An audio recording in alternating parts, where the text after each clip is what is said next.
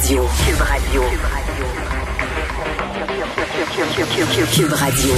En direct à LCN.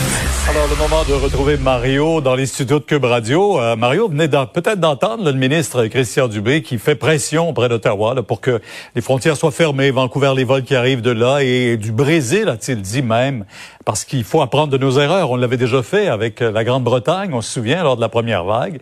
Euh, la pression, est-ce que Ottawa va écouter ça maintenant? Mais l'expression est fondamentale, Pierre, à prendre de ses erreurs. Là. On a laissé entrer la COVID, d'abord l'année passée par des voyages, on a laissé entrer le variant britannique. Et, il me semble que là, c'est assez compliqué.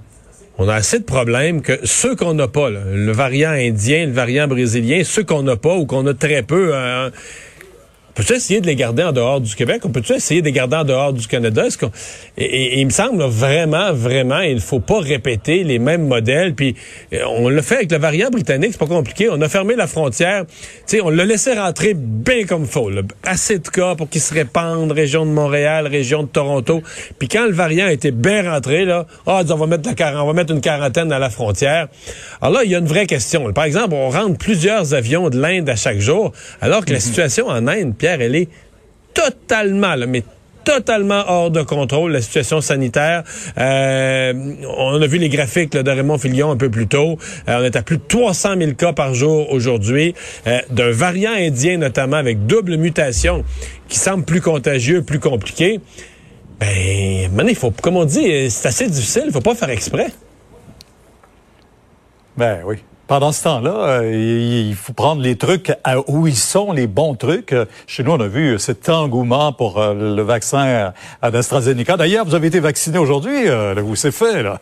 Je suis, passé par là. c'est, je dois dire que tout le monde qui est passé, incluant vous-même, Pierre, tout le monde sort avec... impressionné par la gentillesse du personnel. Je dois dire que c'est rare que tu vas dans un service gouvernemental puis que tout le monde est de bonne humeur. Autant les gens qui vont recevoir le service euh, sont, sont, sont, heureux, mais le personnel, euh, c'est assez impressionnant quand même. Je veux dire, quand on le voit, comment on a réuni tout ce monde-là, euh, de toutes sortes de professions, parce que les gens qui vaccinent, moi c'est une denturologiste qui m'a vacciné, mais il y a des gens de toutes sortes de professions qu'on a mis ensemble, qui participent comme un effort de guerre. Et oui, les gens sont, sont, sont présents, sont au rendez-vous pour la vaccination. Les gens les veulent, les vaccins, véritablement. et même le premier ministre du Manitoba avait une idée assez génial, lui, de, de, faire cette entente avec le Dakota du Nord, permettre à des camionneurs de se faire vacciner là-bas. Exactement. C'est une entente là qui est annoncée. la première halte routière sur la route en sortant du Manitoba, les camionneurs vont pouvoir se faire vacciner. Euh, le Dakota du Nord, un État américain où il y en a en masse des vaccins et qui a accepté de faire ça, qui nous rappelle en même temps comment au Canada on est limite. on avait ça dans la nouvelle aujourd'hui qu'on paye plus cher nos vaccins.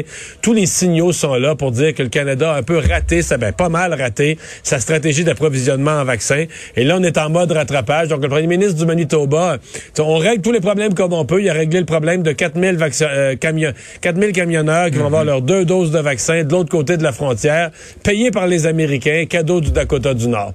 Est-ce que M. Trudeau va être en, est-ce que M. Legault, pardon, va être en discussion avec l'État de New York ou le Vermont pour, pour faire vacciner des camionneurs québécois? Ce sera à voir. Ce serait une bonne idée, ben oui.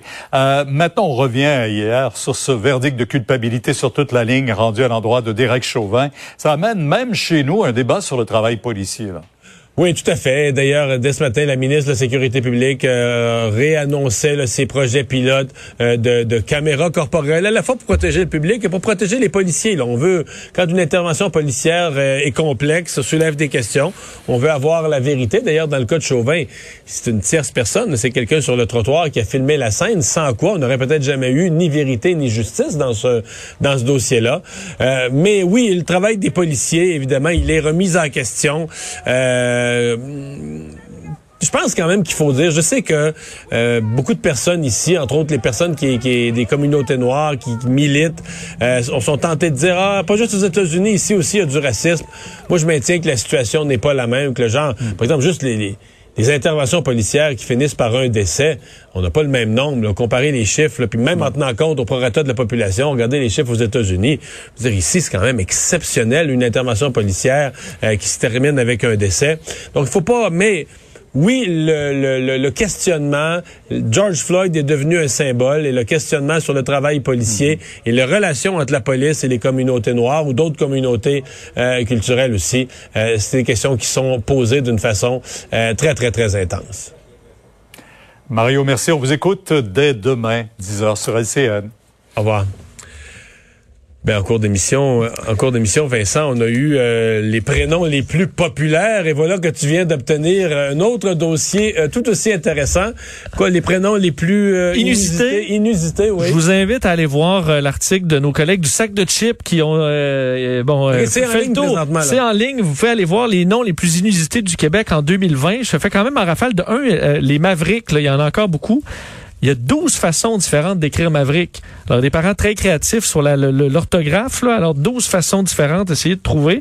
Sinon, en rafale, ça fait quelques noms un peu plus euh, loufoques. Euh, Luc Dovic. Alors, il y a un Luc Dovic cette année. Claude Winner.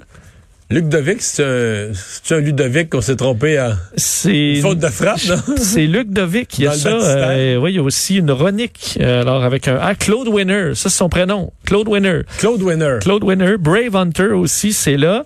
Euh, sinon, euh, assez long pour l'examen. Quand tu écris ça sur une Cali Rose Marjolaine, on a une Evanaël Lou. Celle-là, Mariana Plague. Plague, ça veut dire une plaie? La peste, là. La peste, un une peu, plaie, ouais. ouais la, Mariana Plague. Euh, Marie Soda. Alors ça, c'est son prénom, Marie Soda. Phoenix Monique, Princesse Denise. Euh, on a aussi Jean-Christ. Lord Nico. Excuse-moi, Jean-Christ. Jean-Christ.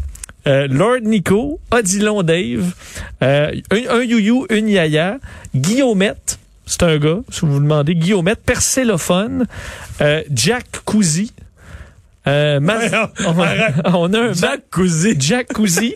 on a, euh, ouais, ouais. Écoute, il y en a qui avaient, euh, étaient peut-être dans le spa quand ils ont, avec un peu de verre de vin, quand ils ont décidé du nom La Flèche comme prénom. Euh, ça, La Flèche, c'est religieux. Euh, convaincu, convaincu. Ah ouais, la flèche. Ben oui, c'est toutes les, les, les, les flèches. Lucifer, ça l'est aussi, parce qu'il y a un jeune euh, Lucifer. Mazda. Et euh, ça où c'est vraiment un gros nom, là, mais moi, à l'état civil, j'aurais dit madame, là, Siri. Alors, pour parler à ton téléphone, c'est la voix du téléphone. Siri. Siri? Ils l'écrivent comme ça. Ouais, Siri. Alors, euh, tu penses que va pas se faire faire des petites commandes euh, commandées par tout le monde à la petite école. Siri, viens non me chercher, en tout cas. Bon. Alors, euh, voyez, ça fait partie. Il y en a plein d'autres, honnêtement. On s'est quand même délecté à lire tout ça.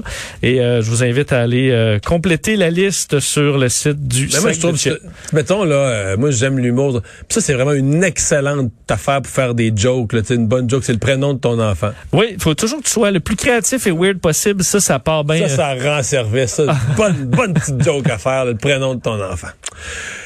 Bon, merci Vincent. Merci, merci à vous d'avoir été là. On se donne rendez-vous demain 15h30. C'est Sophie Durocher qui s'en vient.